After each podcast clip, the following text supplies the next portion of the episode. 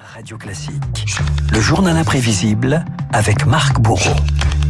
Qu'est-ce qui vous fait tourner un film Moi-même, mon envie, mon envie de vivre, de travailler, c'est tout. De ne pas m'arrêter, de ne pas m'endormir.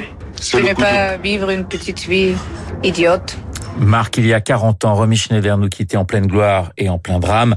L'occasion de rendre hommage ce matin à cette très grande comédienne qui a toujours refusé les étiquettes. Ouais, joyeuse, mystérieuse, indomptable. Elle est tout à la fois en 68, Romy Schneider, lorsqu'elle tourne sous la direction de Jacques Deray, la piscine, avec comme partenaire son premier grand amour, Alain Delon, Delon, qui l'attend à l'aéroport de Nice pour le début du tournage. Je ne cacherai pas que je suis un peu ému, oui, parce que dix ans se sont écoulés depuis la première fois où je suis venu l'accueillir sur un aéroport. Elle était une énorme vedette européenne, moi pas du tout. Romy maintenant est une femme, ça n'est plus une jeune fille, ça n'est plus Sissi, ça n'est plus la petite fille avec les joues bien rondes, c'est vraiment une femme, d'ailleurs vous allez vous en apercevoir tout à l'heure. La piscine pour marquer les esprits en France, son pays d'adoption. La piscine pour se libérer définitivement de l'image d'ingénue autrichienne de Sissi impératrice. Et on m'a proposé toujours les mêmes choses aussi en France, des rôles, des personnages, des crinolines. Je ne suis jamais tellement sûre de moi-même, mais je voulais faire autre chose. Je pensais que je peux faire autre chose. En français, pour mentir, enfin pas mentir, raconter des histoires. En allemand, c'est verschönen, ça veut dire mentir, mais quand on invente. Affabulé. Autre chose, comme les choses de la vie. Ah, ce film, il est extraordinaire. Voilà, quelque chose de la vie de, de Claude Sauté, aux côtés de Michel Piccoli, un tournant dans les années 70. Pour moi, c'est très simple. C'est un des plus beaux films que j'ai vu de ma vie. Pour moi, Claude Sauté, c'est un des plus grands metteurs en scène du monde. Et Michel Piccoli, alors, euh, j'aimerais faire, je ne sais pas, encore 50 films avec lui. Sauté devient son réalisateur fétiche, Max et les Ferrailleurs, une histoire simple, César et Rosalie. Vous n'avez pas oublié, Renaud, la lettre de Rosalie sur les notes de Philippe Sard. Ce n'est pas ton indifférence qui me tourmente, c'est le nom que je lui donne. La rancune, l'oubli. David. César sera toujours César, et toi tu seras toujours David, qui m'emmène sans m'emporter, qui me tient sans me prendre, et qui m'aime sans me vouloir. Chaque fois que j'écris le personnage de la femme, je cherche une actrice. J'arrive pas à en trouver une autre que Romy parce qu'elle a une très grande force de caractère en face des hommes qui fait que les hommes ne peuvent pas beaucoup ruser avec elle.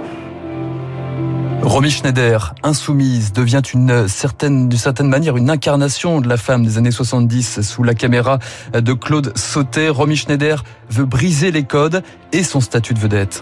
Est-ce que cette étiquette vous gêne quand on vous colle l'étiquette de star? Ça me gêne pas, mais ça, euh, ça m'emmerde. C'est plus tellement la Je suis mode. très démodée et très bourgeoise. Est-ce que vous avez conscience d'être très belle?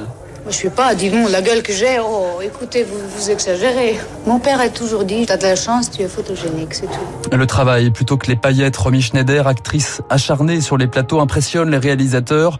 En 1980, elle tourne La mort en direct avec Bertrand Tavernier. Les acteurs, c'est comme des mineurs. Ils sont très seuls et il fait noir, il fait froid. Et puis ils doivent remonter le charbon. Et Romy, c'était un mineur de fond. Une partie de l'équipe lui a envoyé une carte après avoir vu la mort en direct et lui a dit euh, avec tout le charbon que t'as remonté, on va pouvoir chauffer tout l'hiver. Elle était comme une gosse, c'était formidable. Non, je suis une comédienne, vous savez, je sais faire des trucs bien. Ça ici, je, je le fais pour bouffer. C'est tout, alors ne faites pas de photos. C'est celui-là. Romy Schneider, bouleversante ici dans l'importance et d'aimer d'Andrzej Judawski, pour lequel elle décroche le César de la meilleure actrice. Le succès, mais aussi les fêlures, le passé nazi de sa famille, le drame avec la mort accidentelle de son fils en 1981. Romy Schneider évoque alors une certaine presse au micro de Michel Drucker. Qu'on me laisse enfin tranquille. Si on sait, vous savez, ce que certaines soi-disant photographes sont capables de faire, je pense que le public a le droit de le savoir. Qu'on se déguise en infirmier pour photographier un enfant mort, qu'il y a une certaine presse qui achète et qui publie à la une, comme on dit, où est la morale Où est le tact Un an plus tard, Romy Schneider tourne son dernier film, La passante du sans-souci d'après Joseph Kessel.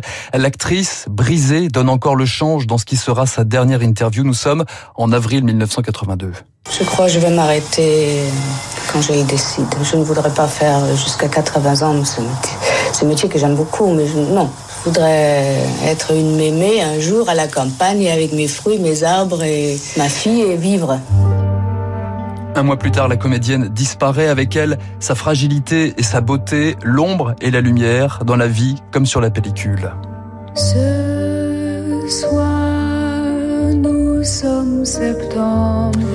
Et je vous invite à aller voir si vous êtes euh, dans la capitale ces prochains jours une sublime exposition qui est consacrée à Romy Schneider. Ça se passe à la Cinémathèque française.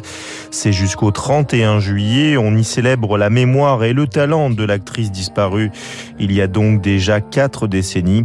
Vous pourrez y aller euh, dès demain car aujourd'hui le musée est fermé. Il est 7h57 sur Radio Classique. L'heure des grandes manœuvres a sonné dans le monde des opérateurs de satellites.